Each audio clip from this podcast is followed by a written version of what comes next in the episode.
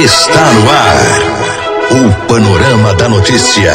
Um relato dos últimos acontecimentos nacionais e internacionais. Uma narrativa da história, da qual você faz parte. Beleza, agora 10h35, bom dia Rio Paranaíba, bom dia Alto Paranaíba. Hoje, terça-feira, 20 de agosto, ano 2019, está começando a edição de número 15 do Panorama da Notícia, o seu diário de notícias da manhã. Panorama da Notícia é um programa jornalístico com abrangência regional do Alto Paranaíba. Eu sou Silvana Arruda, junto com Raquel Marim, bom dia. Bom dia, Silvano. Bom dia, ouvintes da Paranaíba FM. Você pode ouvir o Panorama da Notícia em 99,5 MHz em mais de 15 cidades do Alto Paranaíba e através das nossas plataformas digitais. Estamos ao vivo também em vídeo é, no nosso site paranaíba99.com.br. O céu hoje amanheceu nublado. Neste momento registramos média de 18 graus de temperatura aqui em Rio Paranaíba e a previsão para hoje é de que tenha sol com aumento de nuvens pela manhã e pancadas de chuva à tarde e à noite. A máxima hoje deve chegar aí aos 26 graus e a umidade relativa do ar em 62%. Estamos no inverno brasileiro. Esta é a Rádio Paranaíba FM, a rádio que é a sua voz. Cobertura e alcance para milhares de ouvintes. Para falar conosco, mande-nos um WhatsApp no 34 3855 9195, um oferecimento de Semig. O nosso compromisso é com a informação séria e imparcial. É o jornalismo da Paranaíba FM disponibilizando seu espaço a serviço da comunidade nesse país chamado Brasil. Mais o dia está começando, é mais uma oportunidade de sermos ainda mais felizes. Você está na Rádio Paranaíba, a rádio que é a sua voz.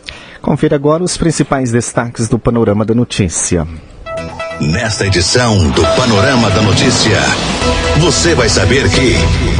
Mais de três. Mãe de três crianças confessa ter matado o vizinho por ciúme das filhas em Patos de Minas. Mulher morre em colisão frontal entre dois veículos na BR-040 no município de Paracatu. Homem é preso acusado de esfaquear o próprio irmão na cidade de Carmo do Paranaíba. Balanço da Operação Romaria 2019 no trecho do Alto Paranaíba é divulgado pela Polícia Rodoviária Federal. Tudo isso e muito mais a partir de agora no Panorama da Notícia.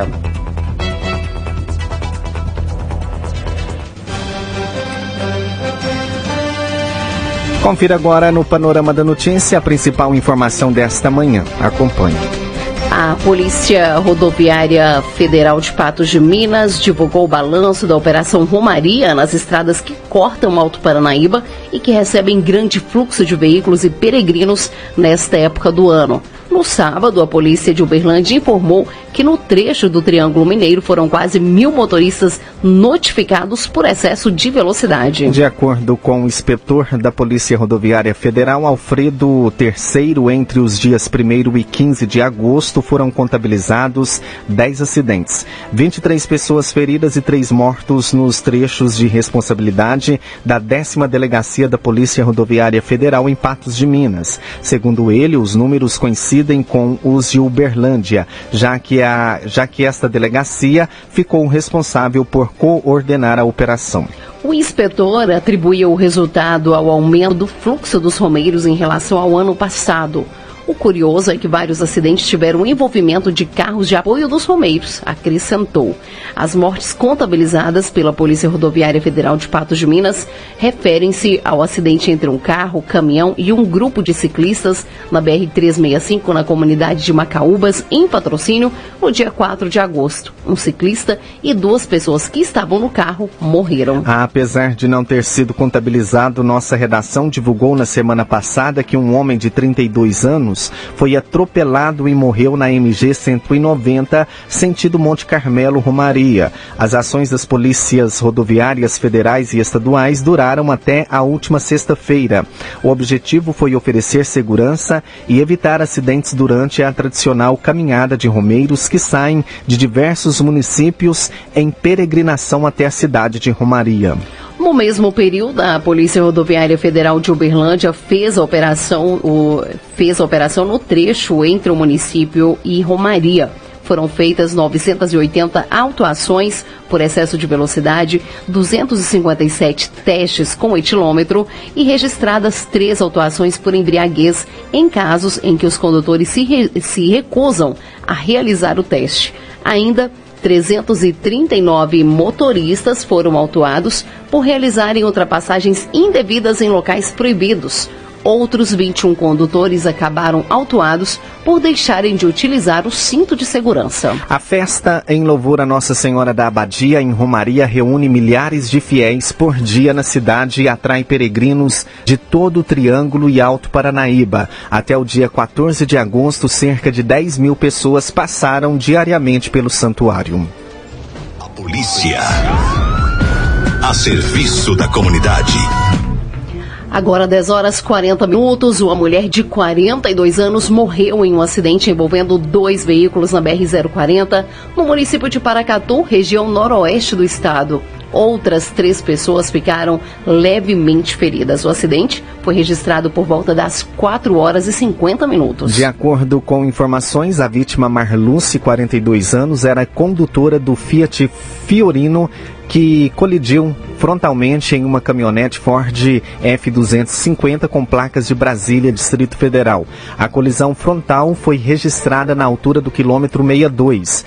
O Fiorino ficou parcialmente, a Fiorino ficou parcialmente atravessada na pista e a F250 parou às margens da rodovia. Segundo informações, o veículo Fiorino seguia sentido Paracatu, a cidade de João Pinheiro, quando colidiu com a F250 que seguia sentido contrário. Na F250, além do motorista, estavam uma mulher e uma criança. Eles sofreram ferimentos leves e foram encaminhados para o Hospital Municipal de Paracatu. A Polícia Rodoviária Federal informou ainda que a vítima fatal era funcionária de uma panificadora da cidade de Paracatu e seguia pela rodovia para fazer uma entrega de pães. As causas do acidente serão apuradas. O trânsito foi liberado após a retirada dos veículos do trecho. Agora 10h42, Bolsonaro, o presidente Jair Bolsonaro e o ministro Guedes definem levar COAF para o Banco Central. Vamos a Brasília com Yuri Hudson. O porta-voz da Presidência da República confirmou que o governo vai editar uma medida provisória e levar o COAF para o comando do Banco Central. Segundo o porta-voz Fernando Rego Barros, o presidente Jair Bolsonaro e o ministro da Economia Paulo Guedes se reuniram nesta segunda-feira para detalhar a alteração. A mudança de local do COAF já foi um entrave entre Bolsonaro e o Congresso Nacional, que rejeitou levar o Conselho para o comando do Ministério da Justiça, de Sérgio Moro, como desejava o presidente no início do governo. Agora, a alteração, de acordo com o porta-voz, deve fortalecer o COAF. Será por meio de uma medida provisória, quando então o COAF estará subordinado sob o guarda-chuva do Banco Central, transformando-se numa unidade de inteligência financeira gerenciada, que será complementada por funcionários daquele órgão eh, financeiro que é o Banco Central. Durante a conversa com jornalistas nesta segunda, o porta-voz também confirmou que Bolsonaro deve vetar alguns trechos do projeto de abuso de autoridade aprovado pelo Congresso. O presidente se reuniu com o ministro Sérgio Moro para discutir o tema, mas Barros não adiantou o que deve ser retirado do texto por Bolsonaro. Até por sua posição como membro e chefe do Poder Executivo, ele terá a indicação desse veto. Então, sim, serão realizados vetos, mas ele não me adiantou especialmente qual, quais serão esses vetos. Na semana passada, ao comentar a aprovação do projeto, o presidente criticou o trecho sobre o uso de algemas. Ele afirmou em uma entrevista que não pode existir a previsão de prisão para o policial que algemar alguém de forma irregular. De Brasília, Yuri Hudson. Agora 10h44 e o dólar está sendo vendido hoje a R$ 4,07. O euro vale R$ 4,52 e as poupanças com aniversário hoje rendem 0,50%. E o mercado reajustou projeção aí e prevê um PIB maior em 2019. Larissa Mantovan traz mais detalhes. financeiro elevou a previsão para o crescimento da economia em 2019. De acordo com o Boletim Focus, publicado nesta segunda-feira pelo Banco Central, a expectativa é de alta de 0,83%. Na semana passada, a projeção era menor, de crescimento de 0,81% do Produto Interno Bruto, PIB. Apesar do reajuste, no primeiro Boletim Focus do ano, o mercado estava mais otimista.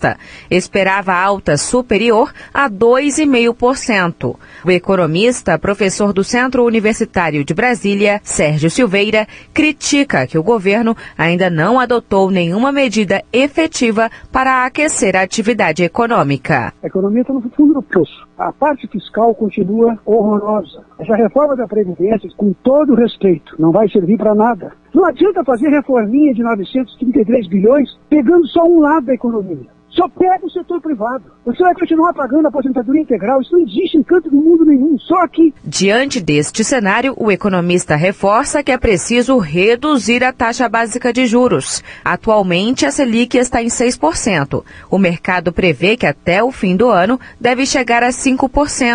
No entanto, para Sérgio Silveira, seria preciso um corte maior para incentivar o consumo. O Banco Central está muito devagar. Já era para estar com esse, com esse juro no mínimo em 3, e forçando os bancos a reduzirem mais os juros. Tu reduz o juro da taxa básica, mas os bancos não mexem em nada. Acha que vai conseguir reativar a economia com fundo de garantia? É claro que não, o outro tentou e não conseguiu. Ainda segundo o Boletim Focus, a expectativa para a inflação caiu pela segunda vez seguida e atingiu 3,71%. Há quatro semanas estava em 3,78%. O mercado reajustou para R$ 3,78 a projeção para a taxa de câmbio do dólar. De Brasília, Larissa Mantova.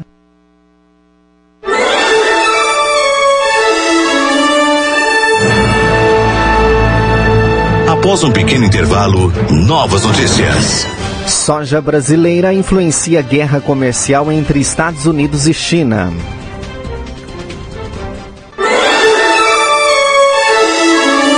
Retomamos para que você saiba o que está sendo notícia hoje. A polícia. A serviço da comunidade.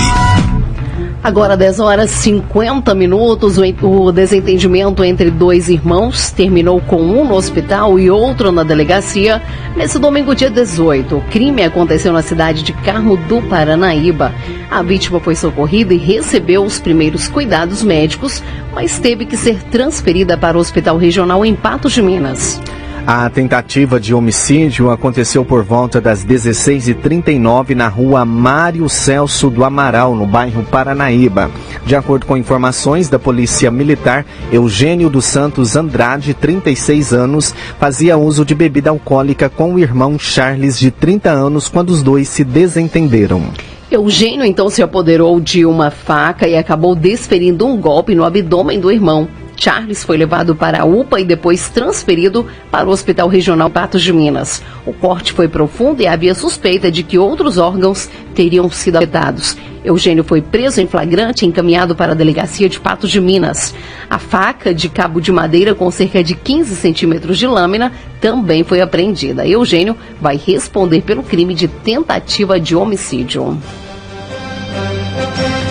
Agora 10h52 e soja brasileira influencia a guerra comercial entre Estados Unidos e China. As informações é de Daniel Fagundes. A soja é um dos principais produtos agrícolas brasileiros e se tornou um dos pontos da tensão comercial entre os governos dos Estados Unidos e China. Após o presidente americano Donald Trump determinar uma alta de tarifas sobre bens industrializados da China, o governo de Xi Jinping passou a tributar em 25 diversos produtos agrícolas americanos, entre eles a soja. Com isso, o Brasil se tornou o maior exportador do produto para a China. Mas para o presidente da Associação Brasileira dos Produtores de Soja, Bartolomeu Braz Pereira, essa tensão pode trazer problemas para os produtores brasileiros. É, a guerra comercial melhora esse cabaço, não ajuda ninguém, a soja só está em três, quatro lugares, que é Brasil, Estados Unidos e Argentina, um pouquinho no Paraguai, muito pouco lá na China. Então ela não ajuda em nada. Ela só está representando para uma hora ela entrar ainda dificultar mais ainda o nosso produtor. Porque o produtor aqui, ele vive de ilusão, ele acredita que vai ter preços bons, que vai melhorar nesse momento que o dólar está alto e acaba abrindo mais áreas e nós teremos aí depois uma super oferta de soja com pouca demanda. Segundo uma reportagem da revista Forbes, a compra de soja brasileira pela China é uma decisão política e não só comercial. O objetivo é punir os Estados Unidos e reduzir a importância do país como fornecedor de commodities. Em 2018, no primeiro ano da guerra comercial, as exportações brasileiras para a China cresceram 35% na comparação com 2017, gerando uma balança comercial positiva para o Brasil em 30 bilhões de dólares. A soja foi a maior beneficiada, com uma exportação adicional de 7 bilhões de dólares para a China na comparação com o ano anterior. De Porto Alegre, Daniel Fagundes. A polícia. A serviço da comunidade. Agora, 10 horas e 53 minutos, um senhor de 62 anos foi encontrado morto dentro da própria casa no bairro Alto da Serra, em Patos de Minas. Ele foi atingido por pelo menos cinco disparos de arma de fogo. Uma ambulância do SAMU esteve no local e o médico constatou o óbito. A perícia técnica da Polícia Civil realizou os trabalhos de praxe e o idoso foi encaminhado para o IML para que sejam constatadas a causa da morte. O homicídio aconteceu por volta das 21 horas da noite de domingo na rua 1 do bairro Alto da Serra. De acordo com o tenente Adriano, vizinhos escutaram os disparos, mas não chegaram a acionar a polícia militar. Na tarde desta segunda-feira, um conhecido teria achado o corpo de Antônio Donizete Ferreira, de 62 anos, caído ao solo com muito sangue em volta. Nós conversamos com José Rodrigues Júnior, o homem que encontrou o corpo de Antônio. Ele diz que se deslocou até a residência do amigo para pegar roupas para lavar. Minha esposa que lava as roupas dele e eu que vim buscar. Quando eu cheguei, eu encontrei uma janela quebrada e ele caído no chão com muito sangue. Ele então entrou em contato com a irmã da vítima que acionou a PM. A perícia técnica da Polícia Civil constatou cinco perfurações de disparo de arma de fogo no corpo de Antônio, três na perna direita as primeiras análises dão conta de que ele estava deitado no quarto quando o autor quebrou a janela e disparou contra ele. Antônio conseguiu, conseguiu sair do quarto, mas caiu na cozinha da casa. A cama e o chão ficaram com marcas de sangue. A perícia encontrou cinco cápsulas de pistola 380 espalhadas pela casa. Ainda segundo o tenente Adriano, a polícia militar já possui um suspeito e segue em diligência para tentar localizá-lo e prendê-lo. Não foi possível verificar se algum bem de valor foi levado pelo autor e por isso não se pode afirmar a possibilidade de um crime de latrocínio, ou seja, roubo seguido de morte. Após o trabalho da perícia, o corpo de bombeiro, é, o corpo de Antônio Donizete Ferreira, foi encaminhado ao IML para que seja constatadas as causas da morte. Agora 10 e 56, Bolsa Família repassa 2,6 bilhões de reais para beneficiário. As informações são de André Luiz Gomes. Mais de 13 milhões e 800 mil famílias começam a receber o benefício do Bolsa Família relativo ao mês de agosto. Podem receber o benefício famílias inscritas no cadastro único com renda mensal por pessoa de até 89 reais, ou de até 178 reais no caso de núcleos familiares com crianças ou adolescentes de até 17 anos. E para receber o benefício benefício, as famílias mantêm um compromisso nas áreas de educação e saúde. Por exemplo, crianças e adolescentes de 6 a 17 anos devem estar matriculados na escola com frequência comprovada. Já na atenção à saúde, crianças menores de 7 anos precisam tomar as vacinas recomendadas. O ministro da Cidadania, Osmar Terra, ressalta a importância do programa para a diminuição da desigualdade no Brasil. A única maneira de combater a pobreza, de melhorar a qualidade de vida da população, população é favorecer um desenvolvimento humano adequado, que as pessoas possam se realizar na sua plenitude e trazer junto aqueles que têm mais dificuldades. No total, mais de 2 bilhões e 600 milhões de reais estão sendo transferidos para as famílias pobres e extremamente pobres em todo o país e segue até o próximo dia 30. O valor médio pago é de R$ 188,63. Como em todos os meses, o repasse é realizado de acordo com o número de inscrição social, UNIS, impresso no cartão. Aqueles que terminam com final 1 podem sacar no primeiro dia do pagamento, os com final 2 no segundo dia e assim por diante. Os recursos ficam disponíveis para saque por um período de três meses. Além de garantir o complemento de renda, participar do Bolsa Família possibilita o acesso dos beneficiários a outras políticas públicas, como é o caso do programa Criança Feliz e do Plano Progredir. Para saber mais sobre as políticas de inclusão social no governo federal, acesse cidadania.gov.br. Reportagem André Luiz Gomes. A polícia a serviço da comunidade. Agora 10h58 e uma jovem de 22 anos confessou para a polícia militar ter matado o senhor Antônio Donizete Ferreira, de 62 anos. Ludmila Lani Santos Gonçalves disse que usou uma arma de fogo do pai para disparar contra o vizinho na noite deste domingo. Ela relatou ainda que o homicídio foi motivado por ciúmes das três filhas. O companheiro dela, de 18 anos, também foi levado para a delegacia. De acordo com o tenente Adriano, ela ela mora ao lado da casa do senhor Antônio e era a principal suspeita do crime. Em conversa com Ludmilla, ela relatou para os policiais que, que conversou com a vítima a respeito dos ciúmes das filhas durante o dia. Porém, a situação não foi solucionada e à noite ela foi até a casa dele com um revólver do pai e abriu fogo contra o vizinho.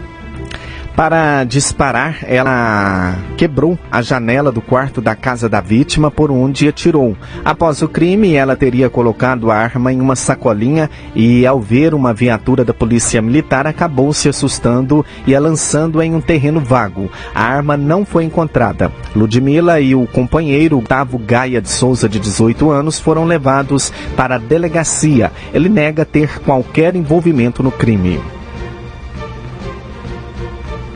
Gustavo contou que só ficou sabendo do homicídio na tarde dessa segunda-feira, dia 19, após a notícia do Patos hoje.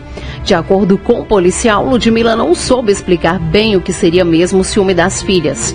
O policial informou que, apesar dos cinco disparos terem atingido a perna da vítima, a intenção dela era mesmo matar o vizinho. O casal foi preso na casa da mãe de Gustavo, no bairro Jardim Esperança, e será ouvido pela autoridade policial que tomará as demais providências. Você caminhou conosco pelo panorama da notícia. O conhecimento dos fatos faz de você um cidadão ativo. Panorama da Notícia, um oferecimento de Semig. Esse foi o Panorama da Notícia de número 15, nesta terça-feira, 20 de agosto, ano 2019, com a apresentação de Raquel Marim e também Silvano Arruda. Panorama da Notícia, uma produção do Departamento de Jornalismo da Paranaíba FM. Reveja, escute novamente no seu computador e smartphone. Em instante, ele estará disponível em áudio e também em vídeo no site paranaibafm99.com.br. O Panorama da Notícia é multiplataforma. Além do site, você encontra este programa disponível também no YouTube e no podcast do Spotify. Agradecemos o carinho de sua audiência e continue com a programação da Paranaíba FM. A seguir tem um giro pelo meio artístico. Mais informações ao decorrer do dia em nossa programação ou em nosso site. Fique com Deus. Bom dia, Rio Paranaíba. Bom dia, Alto Paranaíba. Paranaíba.